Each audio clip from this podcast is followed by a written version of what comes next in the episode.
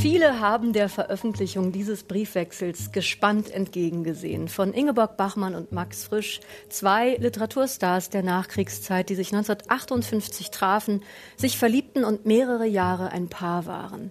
Sie haben sich gegenseitig in ihre Bücher eingeschrieben, unter anderem in Ingeborg Bachmanns Malina oder in Max Frisch Mein Name sei Gantenbein oder Montauk, finden sich Spuren ihrer Beziehung.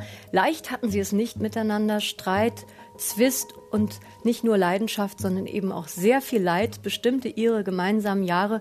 Und so ist der Titel des nun im Surkamp Verlag erschienenen Briefwechsels programmatisch. Wir haben es nicht gut gemacht, heißt er. Und er erzählt vom Kennenlernen, der Zerrüttung, der Trennung, den Vorwürfen und Verletzungen der beiden. Über tausend Seiten stark mit einem umfangreichen Anhang mit Anmerkungen und kommentierenden Nachworten. Darum geht es heute in dieser Folge von Weiterlesen unserer Radio- und Podcast-Lesebühne von RBB Kultur und dem Literarischen Kolloquium Berlin. Ich bin Anne-Doro Krohn und heute werde ich verstärkt von Thorsten Dönges, Programmmacher im LCB. Hallo Thorsten. Hallo Anne-Dore. Und aus Zürich sind uns zugeschaltet zwei der insgesamt vier HerausgeberInnen des Briefwechsels, nämlich Barbara Wiedemann und Thomas Stressle. Hallo Frau Wiedemann, hallo Herr Stressle. Hallo. Hallo. Ja, passenderweise, Frau Wiedemann und Herr Stressle, sitzen Sie in Zürich, dem Geburtsort und auch dem Ort, an dem er starb, von Max Frisch, Jahrgang 1911. Sie sind Sie beide auch nur die eine Hälfte des Herausgeberquartetts, sozusagen repräsentieren die Max Frisch-Seite. Die andere Seite sind Hans Höller und Renate Langer. Und ich würde vorab zuerst gerne mit Ihnen klären, wie es überhaupt dazu kam, dass Sie diesen Briefwechsel von Bachmann und Frisch edieren durften. Frau Wiedemann, vielleicht fangen wir mit Ihnen mal an. Sie sind promovierte Germanistin und Romanistin. Sie unterrichten in Tübingen, sind unter anderem Herausgeberin von Werken und Briefen Paul Celans. Und Paul Celan war ja der Mann, mit dem Ingeborg Bachmann unmittelbar vor Max Frisch zusammen war. Sie haben auch die Briefe von Paul Celan und Ingeborg Bachmann herausgegeben und jetzt eben die Briefe von Max Frisch und Ingeborg Bachmann. Frau Wiedemann, haben Sie sich jetzt eigentlich bei der Arbeit an dieser Edition einer Seite, Bachmann oder Frisch, verbundener gefühlt als der anderen? Das kann ich nicht sagen. Ich bin dazu da, Briefe als Dokumente zu lesen und so aufzubereiten, dass sie für Leser sinnvoll zu rezipieren sind. Und Sie haben ja mit Herrn Stressle gemeinsam eins der beiden Nachworte geschrieben. In diesem Fall ist es eben das für Max Frisch. Hat es Ihnen dann manchmal in den Fingern sozusagen gejuckt, dass Sie auch für die Bachmann-Seite noch etwas hinzufügen?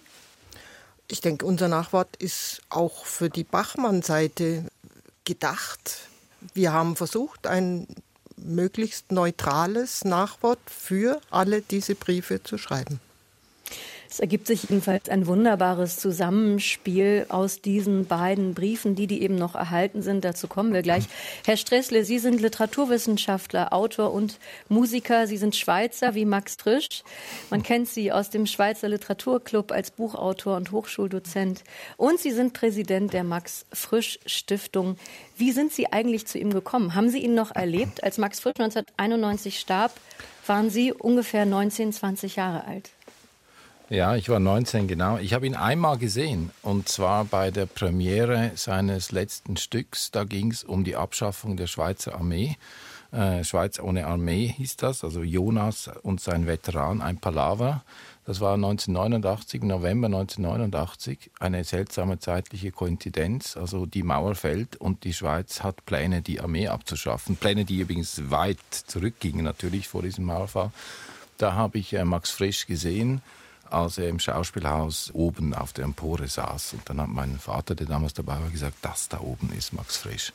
Damals hätte ich nicht geahnt, dass ich eines Tages so viel mit ihm zu tun haben würde. Und ich bin zu diesem Amt gekommen dadurch, dass äh, mein Vorgänger Peter Vonmatt mich äh, gefragt hat, ob ich das machen würde. Und ich bin jetzt seit etwa acht Jahren Präsident dieser Max-Frisch-Stiftung. Ingeborg Bachmann konnten Sie nicht mehr treffen, denn Sie waren noch sehr klein, als sie 1973 starb. Sehr jung ist sie ja gestorben, dieser tragische Tod, der auch zu einigen Mythen geführt hat, auch die Beziehung mit Max Frisch betreffend. Thorsten, Ich weiß nicht, wie ging es dir? Ich habe diesem Briefwechsel mit einiger Ungeduld entgegengefiebert. Mich hat interessiert, was für Worte diese beiden Schreibenden, diese Wortkünstler, diese Wortkünstlerinnen für eine komplizierte Beziehungskiste finden. Wie poetisch, wie poetologisch das sein würde, wenn die beiden sich schreiben. Gehörst du auch zu jenen, die mit Spannung auf diese Briefe von Ingeborg Bachmann und Max Frisch gewartet haben? Ich würde erst gerne mich noch auf äh, das beziehen, was Frau Wiedemann ähm, gesagt hat, weil es ja schon seit Jahrzehnten so war, dass es quasi so Fankurven gab, ähm, dass Leute aus den Büchern von Max Frisch und Ingeborg Bachmann rausgelesen haben oder meinten rauslesen zu können, wer da an wem sich vergangen hat, wer schuld sei. Und das finde ich jetzt an dieser Briefausgabe wirklich ganz wunderbar, dass da ein sehr nüchternes, unaufgeregtes, sachliches, informatives ja, Kompendium mitgeliefert wird, um einfach besser zu verstehen, was da passiert ist und wie sich auch diese Werke, die ja nie eins zu eins irgendwas abbilden, sondern immer bearbeitet sind, mhm. verfremdet sind, auch alles verschärfen und verstärken, wie das überhaupt zusammenhängt mit der Beziehung der beiden. Und das finde ich ganz spannend, wie da dieser Prozess eben auch war, ähm, des Herausgebens, der gemeinsamen Arbeit, der Kommentare. Also das ist jetzt was, was nach mhm. den Briefen im Buch erst steht, aber da würde ich gerne noch mal hin zurückgehen, bevor wir dann wirklich vielleicht zu dieser Beziehung und auch zur literarischen Kraft dieser Texte kommen. Es gibt sehr viele Erkenntnisse, die man aus diesem Briefwechsel ziehen kann. Unter anderem natürlich, das hast du gerade angesprochen, Thorsten, der literaturwissenschaftliche Ansatz. Also was für neue Blicke eröffnet dieser Briefwechsel auf die jeweiligen Werke der beiden. Darüber könnte man ganz bestimmt stundenlang reden. Aber trotzdem an Sie, Frau Wiedemann, diese Frage. Wie ging es Ihnen jetzt beim Edieren dieses Briefwechsels? Hatten Sie Momente, wo Sie dachten, aha, und jetzt kann ich dieses Werk, dieses Buch von Bachmann oder Frisch mit anderen Augen lesen? Freilich liest man diese Dinge jetzt mit anderen Augen, aber es ist vor allem der Abstand zwischen Literatur und Leben, der hier interessant wird. Wir haben ja versucht, die entsprechenden Stellen aus den Werken in den Kommentar einzustellen, aber eben ohne sie zu belegen, für irgendwelche nicht vorhandenen biografischen Daten zu machen der Abstand, der ist interessant. Was macht ein Ingeborg Bachmann oder auch ein Max Frisch in Montauk aus diesem Leben? Wie stark verändert ist das, was dann da steht? Hm. Und wenn ich das vielleicht noch ergänzen darf, es gibt natürlich einen Text, der immer im Zentrum stand dieser Auseinandersetzung. Und wenn Sie von Fankurven sprechen, von den Sprechchören, die sich da gegenseitig entgegenschallen, das war natürlich der Roman Mein Name sei Gantenbein, der während dieser Beziehung entstanden ist und auch äh, im Briefwechsel selber immer wieder zum Thema wird und der dann in der Literaturgeschichte so zum Blutbuch erklärt wurde, in dem äh, Max Frisch, äh, Ingeborg Bachmann quasi äh, der Öffentlichkeit preisgegeben hätte in intimen äh, Dingen. Und dieser Mythos ist, das zeigt jetzt dieser Briefwechsel, eigentlich äh, Literaturgeschichte im Sinne von ist passé es zeigt sich jetzt, dass Ingeborg Bachmann von Anfang an um dieses Projekt wusste, es begeistert, begleitet hat und auch bis zum Ende begleitet hat und auch noch die letzte Fassung des Romans, bevor sie das dann an den Verlag ging, quasi äh, abgesegnet hat. Also der, der Mythos, Frisch habe äh, Bachmann gegen ihren Willen, ohne ihre Kenntnis, ohne ihre Zustimmung da literarisch vorgeführt, dieser Mythos ist jetzt in sich zusammengekracht. Der Roman ist ja sowieso kein Schlüsselroman, der jetzt Max Frisch und Ingeborg Bachmann vorstellte, sondern ein, ein sehr schillerndes Spiel mit Identitäten und zwar nicht nur weiblichen, sondern auch männlichen. Genau, mit dem wunderbaren Satz, man kann einen Blinden nicht hinters Licht führen. Gantenbein, der sich als Blinder ausgibt, um nicht betrogen zu werden. Und das ist tatsächlich beeindruckend, wie in diesem Briefwechsel über Gantenbein gesprochen wird, gerungen wird. Es gibt äh, beeindruckende Anmerkungslisten von Ingeborg Bachmann. Sie ruft Passagen auf, die sie ändern möchte. Sie erkennt sich wieder in der Figur der Lila und er hat sie anscheinend tatsächlich stark mit einbezogen. Wie ist es aber zu erklären, Herr Stressel, dass Ingeborg Bachmann später diesen Roman als tiefe Verletzung empfunden hat? Das wird ja immer wieder gesagt, dass sie im Nachhinein dann doch sich an verschiedenen Stellen geäußert hat, dass sie sich da auf eine Art und Weise porträtiert fühlt, mit der sie kaum umgehen konnte. Ja, es wird bereits im Briefwechsel selber thematisch. Also wir haben ja gegen Ende des äh, Konvoluts auch viele Briefe drin, die von Dritten kommen. Also die entweder von Ingeborg Bachmann an Drittpersonen oder von Drittpersonen an Ingeborg Bachmann beziehungsweise wahlweise Max Frisch geschickt wurden. Also es wurde dann am Ende auch viel über Bande gespielt, quasi brieflich. Und äh, Ingeborg Bachmann hat äh, nach dem Erscheinen des Romans einfach eine andere Perspektive auf diesen Text gehabt, weil sie sich in einer anderen persönlichen Lage befand, in einer, in einer persönlichen Krise. Und in dieser Verfassung hat sie die literarische Verwandlung, die sie übrigens ganz zu Beginn noch äh, liest sie den Stiller und sagt, sie hätte ihn gelesen, natürlich mit Sinn für die literarische Verwandlung vom Biografischem. Diesen Sinn für die Verwandlung, der ist ihr nach dem Ende der Beziehung abhanden gekommen, obwohl sie den Roman bis zuletzt äh, gut geheißen hat. Und das kann man nur erklären mit der Krisensituation, in die sie geraten ist äh, nach Ende der Beziehung. Es ist ja auch vorstellbar natürlich, und das legt das Nachwort hier in dieser Bachmann-Edition auch nahe, dass sie die Korrekturen des Manuskriptes vielleicht auch nur gemacht hat, um sich die Nähe zu frisch zu erhalten. Auf jeden Fall spricht durch diese Briefe sehr viel Ambivalenz und Ambivalenzen kennen wir alle. Nun ist es ja aber so, dass ein Briefwechsel vom Wechsel lebt und da kommen wir vielleicht noch mal zur Editionsgeschichte, aber die Überlieferungslage ist hier leider sehr ungleich. Von Ingeborg Bachmann sind sehr viel mehr Briefe erhalten als von Max Frisch. Frau Wiedemann, wie kam es dazu und ergibt sich so ein ungleiches Bild? Ja, in der Tat. In Wien an der Österreichischen Nationalbibliothek sind sehr wenige Briefe frisch erhalten. Sind nur acht Originalbriefe und ein originales Telegramm. Und außerdem gibt es noch Durchschläge und Teilabschriften in Wien. Der größte Teil der Briefe von Frisch ist publiziert aufgrund von Durchschlägen, die hier in Zürich an der ETH liegen. Wie kam es dazu? Ingeborg Bachmann äußert es auch ganz klar in einem Brief. Es ist selbstverständlich, dass ich nichts behalten werde. Im Frühjahr 64 ist es. Sie hat versucht, nach dem Ende der Beziehung alle Spuren von Frisch auszulöschen. Und wie wir sehen, hat sie das weitgehend geschafft, nicht ganz ohne Ambivalenzen auch hier. Also nach 1964 geschriebene Briefe sind zum Teil da. Das sind diese acht. Während im Frischarchiv hier in Zürich sind bis auf drei Briefe, die sie zurückgefordert hat und die Frisch zurückgeschickt hat, sind alle, wahrscheinlich alle Briefe von Bachmann erhalten während wir aus dem reinen Brieftext entnehmen können, dass mindestens 35 Briefe von Frisch fehlen, von denen wir überhaupt nichts wissen. Ich wollte nur sagen, das ergibt insgesamt ein Bild oder ein Verhältnis von etwa 2 zu 1. Das muss man wissen, wenn man diesen Briefwechsel liest.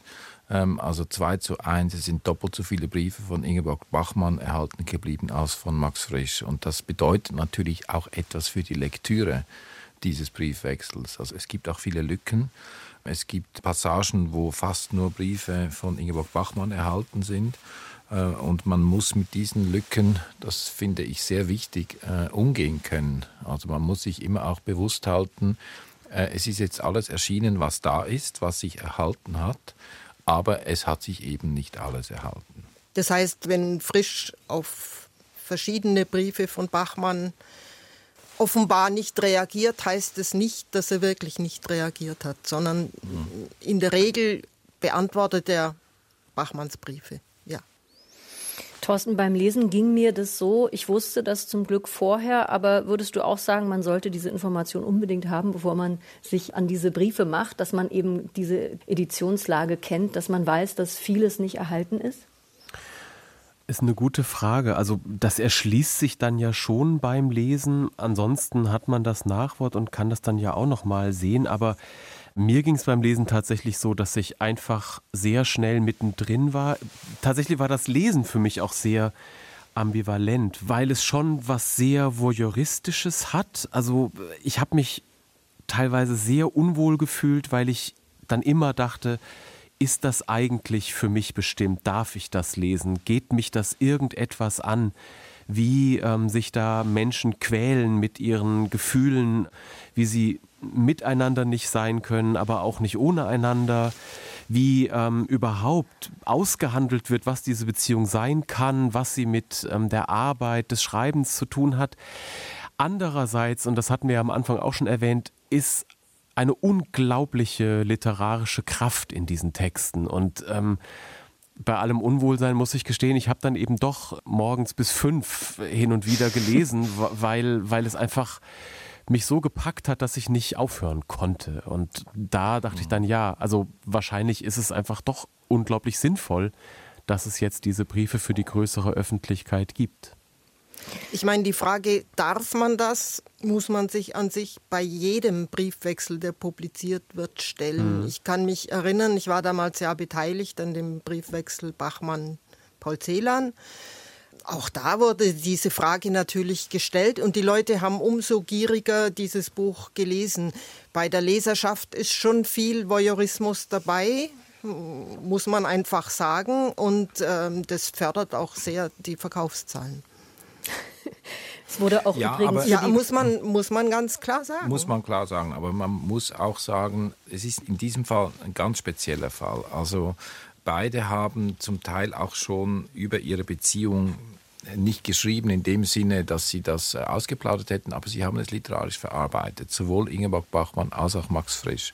Also Ingeborg Bachmann in ihrem Todesartenprojekt, Max Frisch dann insbesondere in Montauk. Das heißt, sie haben schon auch ähm, diese Beziehung nicht veröffentlicht, aber sie haben doch auch darüber geschrieben. Und das war äh, auch eine Beziehung, die von allem Anfang an von einer gewissen Öffentlichkeit begleitet war. Das wird im Briefwechsel auch sehr deutlich. Also schon ganz zu Beginn, wenn Ingeborg Bachmann erzählt, wie sie in München in einer Gerüchteküche sitzt, als da die Leute äh, über Max Frisch reden und sie nicht äh, weiß, wo sie hinschauen soll und so weiter. Und es ist so eine Form von öffentlichem Echoraum, der diese Beziehung die ganze Zeit begleitet und auch ständig lauter wird. Also das sieht man innerhalb dieser Briefedition sehr schön, wie sich zunehmend die Leute mit Kommentaren da äh, einschalten. Also es war eine Beziehung, die von Anfang an unter einer öffentlichen Aufmerksamkeit stand, sagen wir mal so, weil es natürlich zwei Stars des Literaturbetriebs waren. Sie hat ja in ihren Briefen geschrieben, dass sie nicht möchte, dass irgendwas veröffentlicht wird und hat eben auch einiges vernichtet. Interessanterweise haben jetzt ja die Erben von Ingeborg Bachmann zugestimmt. Dieser Briefwechsel zwischen Max Frisch und Ingeborg Bachmann ist der Teil einer neuen Gesamtausgabe, die der Surkamp Verlag und der Piper Verlag zusammen im Moment herausgeben, die sogenannte Salzburger Bachmann Edition, auf etwa 30 Bände ausgelegt. Das fing an mit Male Obscuro, die Krankentagebücher von Ingeborg Bachmann. Unter anderem ist auch schon der Briefwechsel von Hans Magnus Enzensberger und Ingeborg Bachmann erschienen. Wie aber kam es jetzt, dass die Erben von Ingeborg Bachmann dieser Veröffentlichung doch zugestimmt haben, Frau Wiedemann? Ich glaube, das kann Herr Stressle, weil er eingebunden war in die Entscheidungsprozesse, besser beantworten. Ja, ich kann es letztlich auch nicht beantworten. Also die Geschichte hinter diesem Briefwechsel ist die, dass wir 2011, also nach Ablauf der Sperrfrist, die Max Frisch verfügt hat, nämlich 20 Jahre nach seinem Tod, ein Safe geöffnet haben in Zürich und dort in mehreren Schachteln unter anderem diesen Briefwechsel mit Igor Bachmann vorgefunden haben. Und äh, nach dem, diesem Fund und nachdem ich dann auch persönlich diesen Briefwechsel äh, gelesen hatte, fing das Gespräch mit Salzburg an. Fing die, sagen wir mal, die Diplomatie mit Salzburg an und das dauerte einige Zeit, bis wir uns da gefunden hatten, wieso dann letztlich die äh, Erben Ingeborg Bachmanns, also ganz konkret die Schwester und der Bruder von Ingeborg Bachmann zugestimmt haben, das kann ich Ihnen nicht sagen, das müssen Sie, Sie fragen. Von Seiten Max Frisch war die Situation klar, er hat diesen Briefwechsel in den Nachlass gegeben wenn er kategorisch hätte ausschließen wollen, dass er eines Tages das Licht der Öffentlichkeit erblicken könnte, hätte er mutmaßlich anders gehandelt. Aber es ist, ist natürlich eine moralische Frage, die man sich stellen muss bei so einem intimen Briefwechsel. Und wir haben uns diese Frage auch zehn Jahre gestellt. Ja, das finde ich total nachvollziehbar und es ist wahrscheinlich auch wichtig, diese Frage immer wieder zu stellen. Dennoch kann man diesen Briefwechsel mit, man liest ihn mit so einem großen Gewinn und ich habe für mich die Frage nach dem Voyeurismus so geklärt, dass ich für mich sagen kann, nein, ich fühle mich nicht als Voyeurin beim Lesen. Ich lese diese Briefe mit großer Anteilnahme, sehr bewegt, man liebt und leidet mit. Das fasst einen sehr, sehr an. Ähm, ich bin persönlich sehr froh, dass dieser Briefwechsel erschienen ist und wir so viele neue Erkenntnisse daraus ziehen können. Ich würde gerne reinspringen in den Anfang dieses Briefwechsels. Wir hören die ersten vier Briefe. Der allererste Brief ist leider nicht überliefert. Das war ein Brief von Max Frisch an Ingeborg Bachmann, in der er sie lobte für ihr Hörspiel Der gute Gott von Manhattan. Deswegen fängt dieser Briefwechsel an mit ihrer Antwort sozusagen von Ingeborg Bachmann an Max Frisch. Wir hören jetzt einen Auszug aus dem Hörbuch, gesprochen von Matthias Brandt und Johanna Wokalek. München, 9. Juni 1958. Verehrter, lieber Max Frisch, Ihr Brief ist mir schon so vieles gewesen in dieser Zeit. Die schönste Überraschung, ein beklemmender Zuspruch und zuletzt noch Trost nach den argen Kritiken, die dieses Stück bekommen hat. Ich bin froh, schon lange, dass es sie gibt, mit der großen Genauigkeit für die andere Nation, der nichts oder nur Ungenaues erwidert wird und ich möchte ihr begegnen mit der Aufrichtigkeit, die sie erwarten darf. Wenigstens es versuchen. Es war der erste Versuch. Ich wollte Ihnen ja schon eher antworten, aber in den letzten Tagen sah es bald aus, als ginge meine Reise über Zürich, bald als ging sie weit dran vorbei. Und nun ist's entschieden. Sie geht über Zürich. So will ich den Brief rasch abschicken mit der Frage, ob ich sie, wenn ich Sonntag, diesen kommenden Sonntag nach Zürich komme, sehen darf. Ich könnte zwei, drei oder vier Tage bleiben, und ich hoffe so sehr und ohne rechte Überlegung, dass auch Sie es wünschen könnten. Ich werde im Hotel Urban in der Nähe des Café Odeon wohnen. Es wäre zu schön und ist nur fast zu viel verlangt. Sie haben mich schon sehr glücklich gemacht. Meine besten Wünsche sind bei Ihnen und Ihrer Arbeit. Ihre Ingeborg Bachmann. PS Ich musste den Brief noch einmal öffnen. Ich komme erst Donnerstag, den 19. Nachmittag nach Zürich. Paris, 5. Juli 1958. Was ist los? Ich warte und bange. Kein Zeichen. Du willst, dass wir verschwunden sind füreinander. Ich werde weiter warten auf dich. Oder hast du Entschlüsse gefasst? Hast du es schwer durch mich? Ich glaube nicht mehr, dass du kommst. Ich bleibe bis Montag in Paris und werde nicht aufhören zu hoffen, dass ich dich sehe. Warum machst du das? Ich bin sehr bestürzt, du. Sechster Siebter. Ich liege neben dir, Ingeborg, und du bist nicht da. Wirst du je wieder da sein? Ich bin glücklich und ratlos. Ich liebe eine Frau, die mich liebt, und du trittst in mein Leben, Ingeborg, wie ein lang gefürchteter Engel, der fragt Ja oder Nein. Und ich bin glücklich und ratlos und zu feig, um über die Stunde hinauszudenken. Ich will den Sommer mit dir. Ich bin nicht verliebt, Ingeborg, aber erfüllt von dir. Du bist ein Meertier, das nur im Wasser seine Farben zeigt. Du bist schön, wenn man dich liebt. Und ich liebe dich. Das weiß ich. Alles andere ist ungewiss. Ich bin todmüde, wenn du nicht da bist. Wenn ich dich verliere, wenn ich dich verliere, bevor ich es gewagt habe, mit dir zu leben, dann habe ich in meinem Leben auf nichts zu warten. Denn du warst da. Du bist da. Dein Gesicht in meinen Händen. Dann fahren wir zwei in die Wirklichkeit.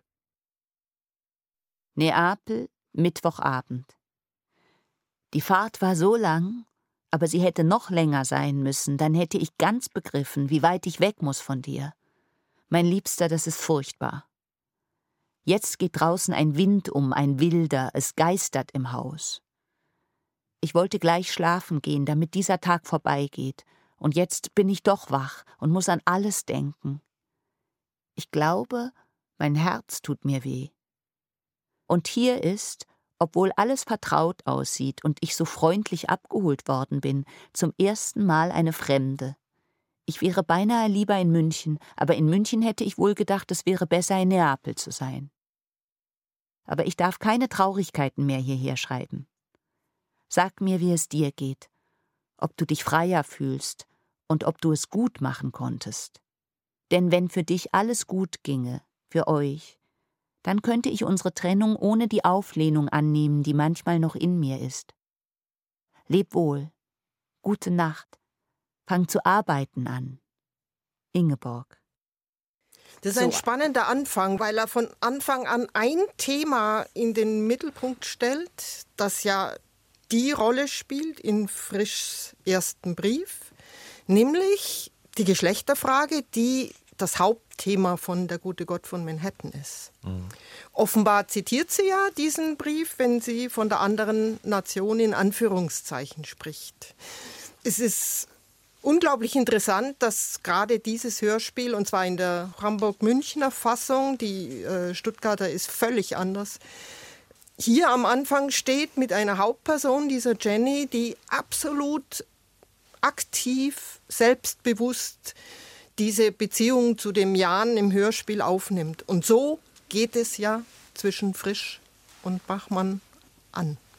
Die Zeitumstände sind tatsächlich sehr spannend, Frau Wiedemann, Herr Strisse, das haben Sie in Ihrem Nachwort auch wunderbar dargestellt, wie bedeutsam zeitgeschichtlich diese Briefe sind. Vielleicht können wir da noch ein bisschen tiefer reingehen. Wenn man das so liest, dann stellt man sich natürlich die Frage 1958, vor den 60ern. Wie stand es damals um die Gleichberechtigung, Herr Stressle? Mit was für einer Gesellschaft hatten die beiden es damals zu tun? Wie lebten, wie liebten sie?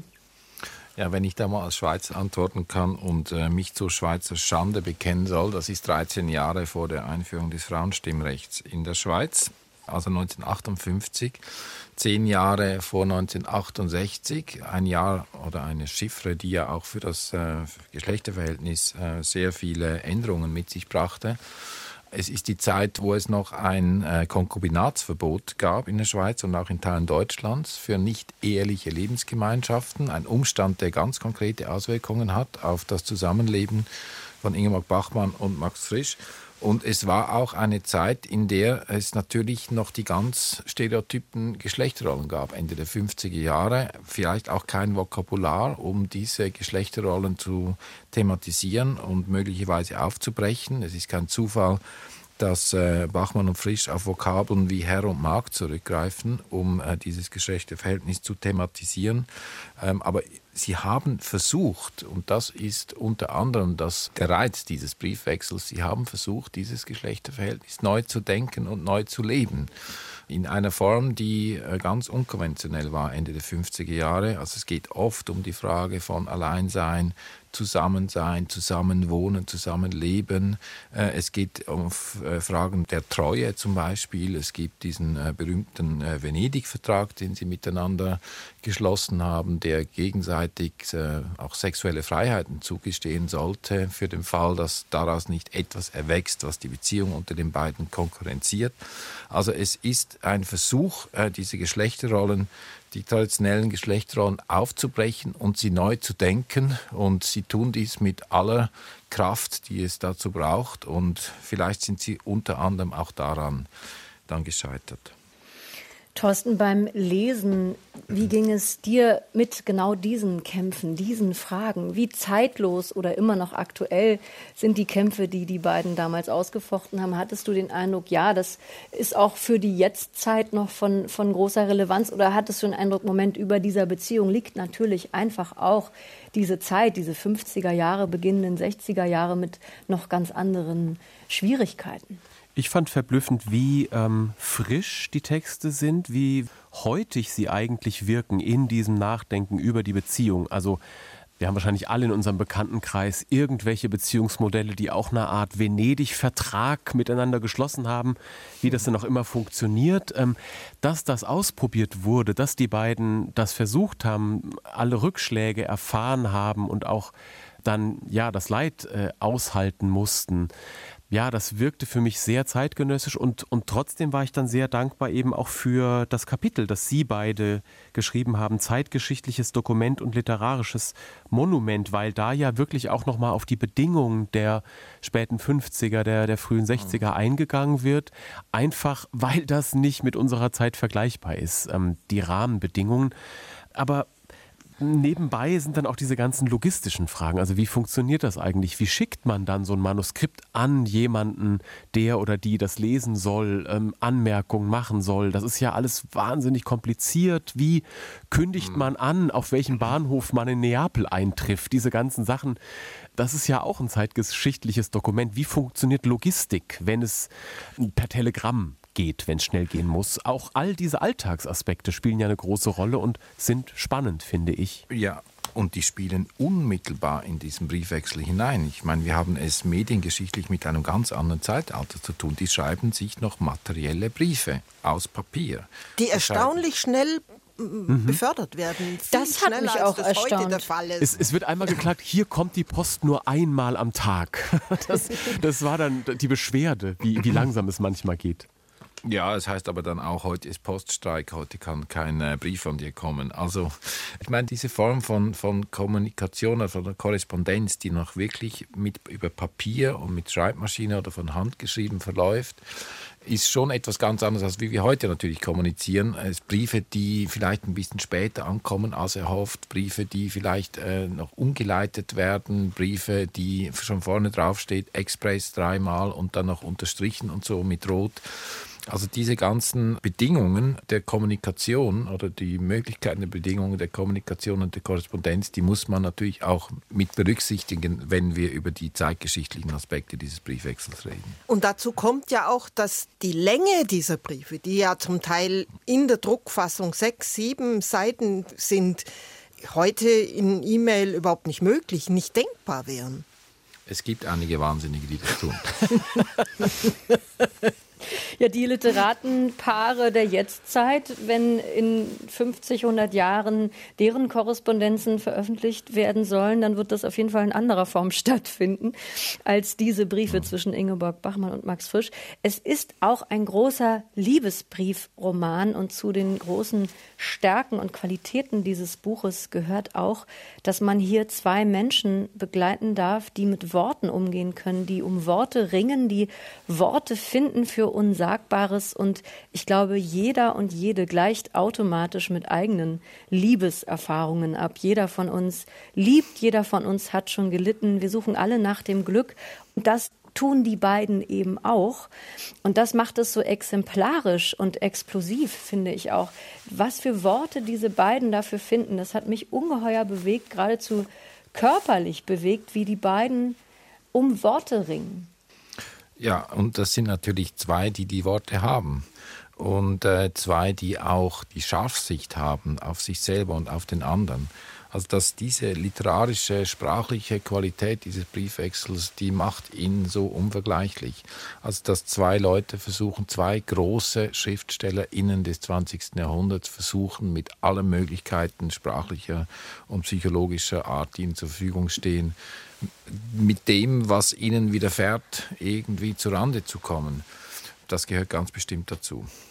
Es ist ja auch oft so, dass diese Briefe, die machen ja nicht den Eindruck, als ob sie schnell dahingeschrieben werden. Mhm. Also oft wirkt das ja wirklich so, als ob das mindestens ein schriftstellerisches Tagwerk bedeutet hätte, so einen Brief zu schreiben. Es gibt einige Briefe, die sind sehr lang und sie sind sprachlich so gut durchgearbeitet, dass man annehmen muss, dass die wirklich auch ja, lang dran gesessen sind und die ganze Sorgfalt äh, darauf verwendet haben. Dafür spricht ja auch, dass es relativ wichtige Entwürfe von Bachmann zum Beispiel für Briefe an Frisch gibt, aus denen sie dann in abgesandten Briefen einige Elemente hineinnimmt. Also auch Bachmanns Verzweiflungsbriefe sind nicht spontan geschrieben, sondern auch rhetorische Meisterwerke. Springen wir doch noch mal rein. Einen ersten Auszug haben wir eben gehört. Jetzt springen wir auf der Zeitleiste sozusagen nach vorne. Die Zeit der Liebesschwüre ist vorbei. Wir springen ins Jahr 1963 für unseren zweiten Auszug aus dem Briefwechsel von Ingeborg Bachmann und Max Frisch. Es ist der Juni 1963. Da ist Max Frisch bereits mit Marianne Oellers zusammen und Ingeborg Bachmann ist stark geschwächt nach einer Operation. Ihr wurde die Gebärmutter entfernt. Herr Stressler, an was für einem Punkt ist diese Beziehung in diesem Juni 63? Kann man es überhaupt noch eine Beziehung nennen? Ja, an welchem Punkt ist sie? Ich würde sagen, das ist jetzt ein bisschen eine steile Globalthese, aber ich würde sagen, während der Beziehung war Max Frisch derjenige, der verzweifelter war und nach dem Ende der Beziehung war es wahrscheinlich eher Ingeborg Bachmann. Und 1963 sind wir an dem Punkt, dass die Trennung ausgesprochen ist, dass Max Frisch mit äh, Marianne Oellers zusammen ist, wobei auch da die Literaturgeschichtsschreibung jetzt halt schon geändert werden muss. Es gab immer diese Darstellung, Max Frisch habe Ingeborg Bachmann mehr oder weniger überraschend äh, wegen Marianne Oellers verlassen. Jetzt hat sich herausgestellt, was im Sommer 62, also kurz vor dem äh, oder ein Dreivierteljahr vor den Briefen, die wir jetzt gehört haben, was sich dort ereignet hat, nämlich dass äh, Ingeborg Bachmann eine Beziehung eingegangen ist mit Paolo Chiarini, ein Name, den man bisher nicht kannte in der Bachmann. Biografik und zwar eine Beziehung, die eben den Venedig-Vertrag insofern verletzt hat, als sich Ingeborg Bachmann dann letztlich nicht entscheiden konnte zwischen äh, Max Frisch und Paolo Chiarini und diese Beziehung zu Chiarini gleichwertig zu der mit Frisch gesehen hat. Und das hat Max Frisch wiederum im Sommer 62 in die äußerste Verzweiflung getrieben. Das ist auch schön dokumentiert in dem Briefwechsel und dann erst im Spätsommer 62 ähm, Im September. Also, September. Ja. ja. das ist Spätsommer. Frühherbst. Ja, Frühherbst oder Spätsommer äh, fing dann die Beziehung mit äh, Marianne Oellers an. Also an diesem Punkt stehen die beiden im Juni 1963. Wir hören wieder einen Auszug aus dem Hörbuch mit Matthias Brandt und Johanna Wokalek. Rom, 21.06.63. Liebste Ingeborg.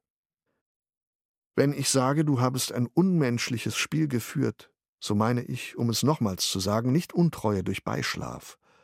Und was einige Leute, nicht einmal Fernstehende, von der Bachmann sagen, geht mich nichts an. Der Verrat war da, wo nichts geschah. Warum hältst du alle für Verräter? Sie können einfach angewiesen auf andere menschliche Beziehungen auch dein Spiel nicht endlos mitmachen. Das Spiel geht nicht, Ingeborg, es wird auch in Zukunft nicht gehen, nicht auf Dauer, und es könnte dazu führen, dass du wirklich nur noch die Vigorellis hast. Du wirst einsam.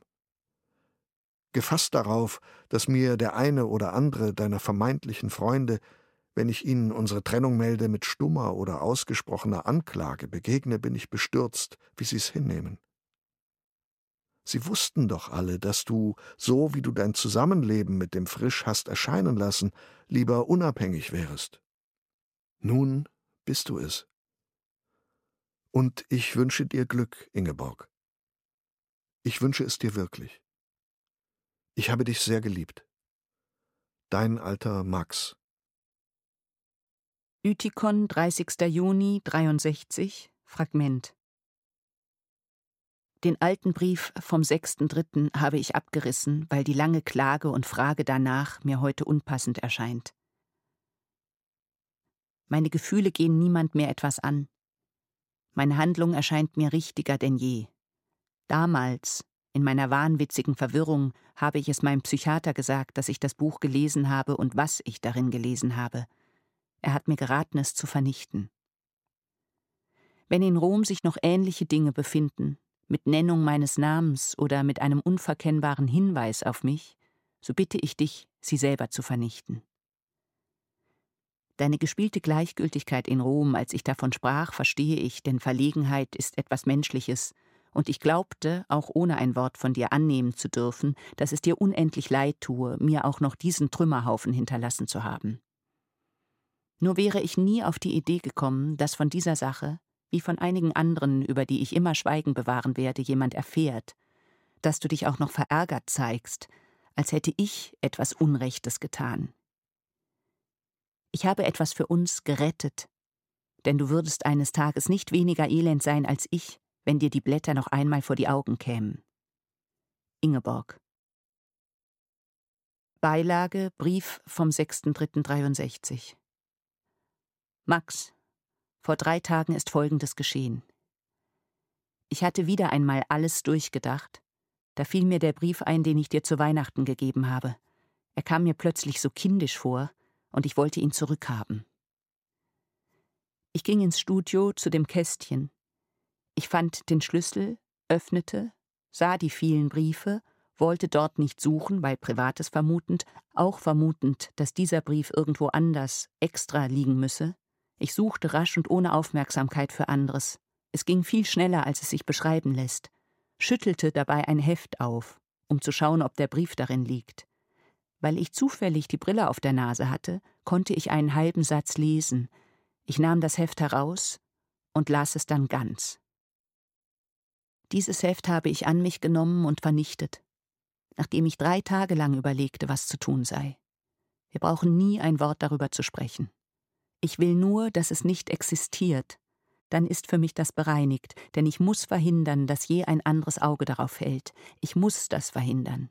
Denn es ist immerhin möglich eines Tages. Ich habe keine Entschuldigung für meine Handlung und ich suche auch keine. Du kennst mich. Ich habe in all den Jahren und auch früher nie Neugier gezeigt, Misstrauen etc. Und ich habe mich nie hinreißen lassen, einen Brief oder ein Blatt zu lesen, das man mir nicht ausgehändigt hat. Dies ist etwas anderes. Es betrifft nur mich und muss aus der Welt geschafft werden.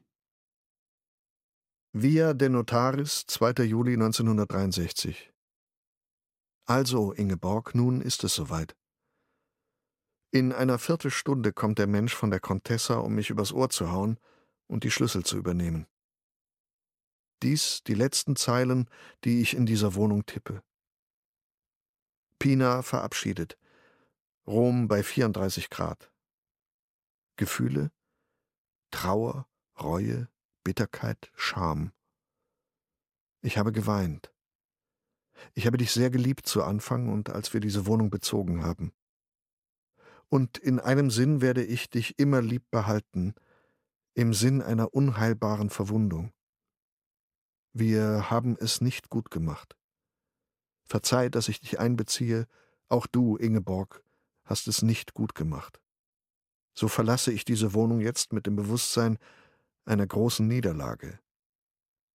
Zum Praktischen. Ich fahre am 4. August nach Zürich und werde einiges bringen. Bücher, Platten, Silber etc. Hast du etwas dagegen, dass ich in den langen Baum gehe? Übernachten werde ich im Hotel. Und jetzt fahre ich also nach Sperlonga.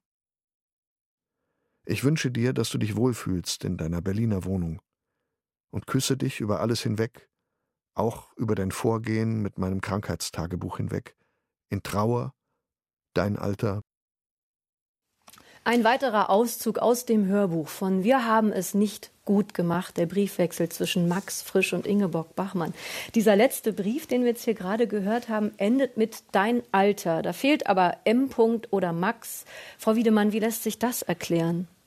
Der Brief ist aufgrund eines Durchschlags publiziert und wir wissen im Grunde nicht, wie genau Max Frisch unterschrieben hat. Vermutlich in dem Fall Max, weil Alter noch dasteht. Aber wir haben ganz bewusst bei den Durchschlägen nicht die genaue Schlussformel ergänzt, die wir uns hätten vorstellen können. Wir wissen auch nicht, ob Frisch nicht noch ein PS hineingeschrieben hat, wo er noch ganz andere Gedanken untergebracht hat. Das ist eine der Leerstellen, die wir eben haben und die wir aushalten müssen. An diesem Punkt, Herr Stressle, ist, finde ich, der Briefwechsel teilweise kaum auszuhalten, wenn man das liest. Da sind böse Unterstellungen, Anmaßungen, Gerüchte im Nachhinein geht frisch dann los und schreibt an Siegfried Unselt und an Gisela und Alfred Anders Briefe, um Ingeborg Bachmann sozusagen frei zu sprechen von der Tat, nenne ich sie jetzt mal, dass sie ein Krankentagebuch von ihm vernichtet hat. Wie ist das zu werten, Herr Stresle? Da muss ja der Max Frisch geradezu zu Kreuze kriechen. Bachmann verlangt es ja von ihm. Ja, zu Kreuze kriechen. Äh, ich meine, Max Frisch hat natürlich auch gesehen, was, was da geschehen ist. Und das ist auch nicht ein zu Kreuze kriechen, sondern er, das ist eine Form der, Menschlichkeit. Ich meine, er hat gemerkt, in welchem Zustand Ingeborg Bachmann nach dieser Trennung ist und es wurde ihm ja auch von allen möglichen Seiten äh, gespiegelt. Es ist ja ein Chor an Stimmen, die da auf Max Frisch einsprechen, ihm berichten, wie es Ingeborg Bachmann geht, ihn anklagen und zwar ganz explizit. Und darauf hat er reagiert. Und er hat, äh, ich finde, man sieht sehr gut im, äh, im letzten Teil des Briefwechsels, er hat getan, was er tun konnte. Es ist übrigens so, dass diese Anschuldigungen auch nie aufgehört haben. Und wir haben im äh, Max Frisch Archiv einige Briefe, die natürlich dann an Max Frisch geschickt wurden, wo ihm lebenslänglich auch nach dem Tod von Ingeborg Bachmann immer wieder Fragen gestellt wurden zu Ingeborg Bachmann, auch Fragen, äh, Suggestivfragen gestellt wurden. Die hat er alle mit Standardsätzen beantwortet. Er wollte sich nicht mehr dazu äußern, weil er vielleicht auch sich nicht mehr dazu äußern konnte. Und wenn man immer sagt, äh, Ingeborg Bachmann hätte eine Verwundung äh, aus der Beziehung mit Max Frisch mitgenommen, äh, muss man auch sagen, auch Max Frisch spricht von einer unheilbaren Wunde, die diese Beziehung für ihn bedeutet hat. Und vielleicht ist sein Schweigen äh, nach dem Ende der Beziehung und nach dem Tod von Ingeborg Bachmann auch vor dem Hintergrund dieser Wunde zu sehen. Frau Wiedemann, hat der tragische Tod von Ingeborg Bachmann 1973 stark medikamentenabhängig, dann dieser Brand in ihrer Wohnung in Rom. Hat dieser tragische Tod vielleicht das Scheitern der Beziehung zu Max Frisch im Nachhinein auch noch aufgeladen? Zumindest die Menschen, die um Bachmann rum waren, haben das getan oder versucht zu tun. Was soll man dazu sagen? Also ich glaube nicht, dass wir heute diese Frage beantworten können. Aber es man hat ja es versucht natürlich.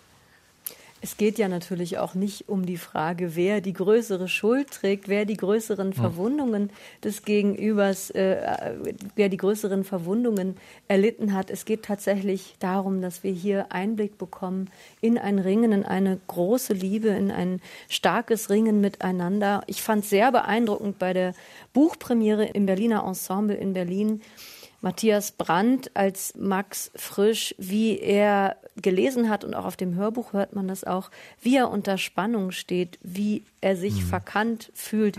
Also schon, Herr Stressler, ein gewisses Relativieren macht dieser Briefwechsel ja möglich von den Vorwürfen insbesondere an Max Frisch. Ja, wobei ich fände es am schönsten, wenn man jetzt auch mal aus dieser Gerichtsrhetorik herauskäme. Mhm. Ähm, es gab jetzt, das gehörte jetzt zur Bachmann-Folklore dazu, dass man diese Vorwurfskultur geprägt hat. Jetzt hat man gesehen, dass sie äh, jetzt literaturwissenschaftlich, literaturgeschichtlich gesehen nicht sehr äh, faktenbasiert ist. Aber das heißt jetzt nicht, dass man das irgendwie umkehren müsste. Das wäre genauso daneben, sondern es ist jetzt die Grundlage da, diese Beziehung zu erkennen als eine Beziehung, wo zwei miteinander gerungen haben und beide äh, Verwundungen davon getragen haben. Wobei man auch sagen muss, wir haben ja jetzt nicht die ganze Wahrheit. Also wir haben jetzt mhm. zwar diesen Briefwechsel, wir haben alles dokumentarische Material, was da ist. Das heißt aber nicht, dass die ganze Wahrheit über diese Beziehung jetzt zwischen zwei Buchdeckeln steckt. Es ist, äh, gehört zu einer Beziehung dazu, wenn man zusammenlebt. Und das haben sie doch auch, wo sie viel unterwegs waren, ab und an getan dann ist das halt nicht dokumentiert, was da genau geschehen ist. Und die Telefongespräche, und Telefon davon äh, erzählt der Briefwechsel ja auch. Genau. Ja, und vor allem äh, erzählt ja auch immer wieder äh, der Briefwechsel davon, wer wann nicht ans Telefon geht, wer wann nicht zu Hause ist. Das ist ja auch total spannend, dass das dann versucht wird, einander anzurufen, dann geht niemand ran, dann kann man sich nicht aussprechen, dann werden auch über Nacht Briefe geschrieben. Auch das steckt ja alles mit genau. drin. Was ja. ich sehr spannend fand, tatsächlich einfach auf einer stilistischen Ebene war dieser nüchterne Anfang, dieses überhaupt erstmal Kontakt aufnehmen, dann diese Liebesbriefe kulminierend in diesem ich liebe dich, dann der Kampf und die Qual und dann aber auch wieder, und das fand ich, weil Sie das vorhin auch erwähnten, wie wie genau diese Briefe gearbeitet sind. Dieser letzte Brief von Ingeborg Bachmann am 9.4.72, wo es darum geht, dass Max Frisch ähm, Gedichte von ihr in, in den USA veröffentlichen möchte, wie sie da ein Du oder sie vermeidet, wie sie sehr genau mhm. wirklich auf jedes Detail achtet, ganz nüchtern schreibt, als sei da nie irgendetwas gewesen.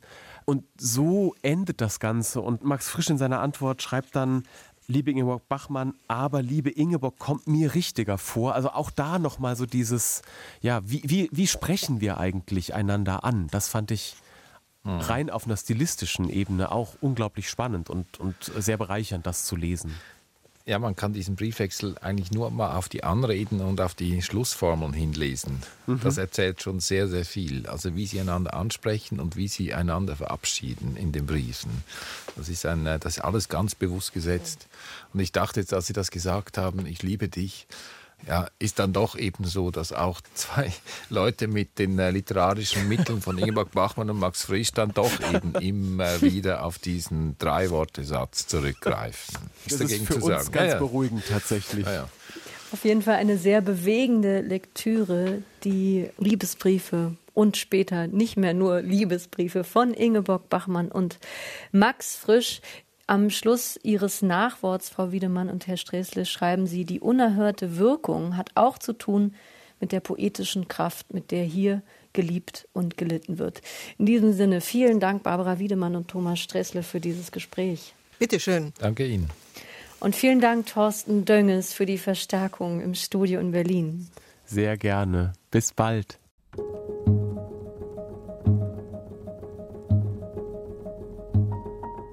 Ingeborg Bachmann und Max Frisch, wir haben es nicht gut gemacht. Der Briefwechsel, herausgegeben von Hans Höller, Renate Langer, Thomas Stressler und Barbara Wiedemann, ist im Surkamp Verlag erschienen, hat 1039 Seiten und kostet 40 Euro.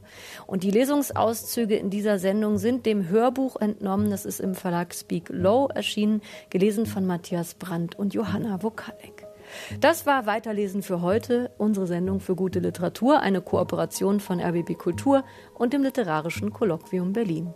Ich bin Anne-Dore Krohn. Tschüss, lesen Sie weiter.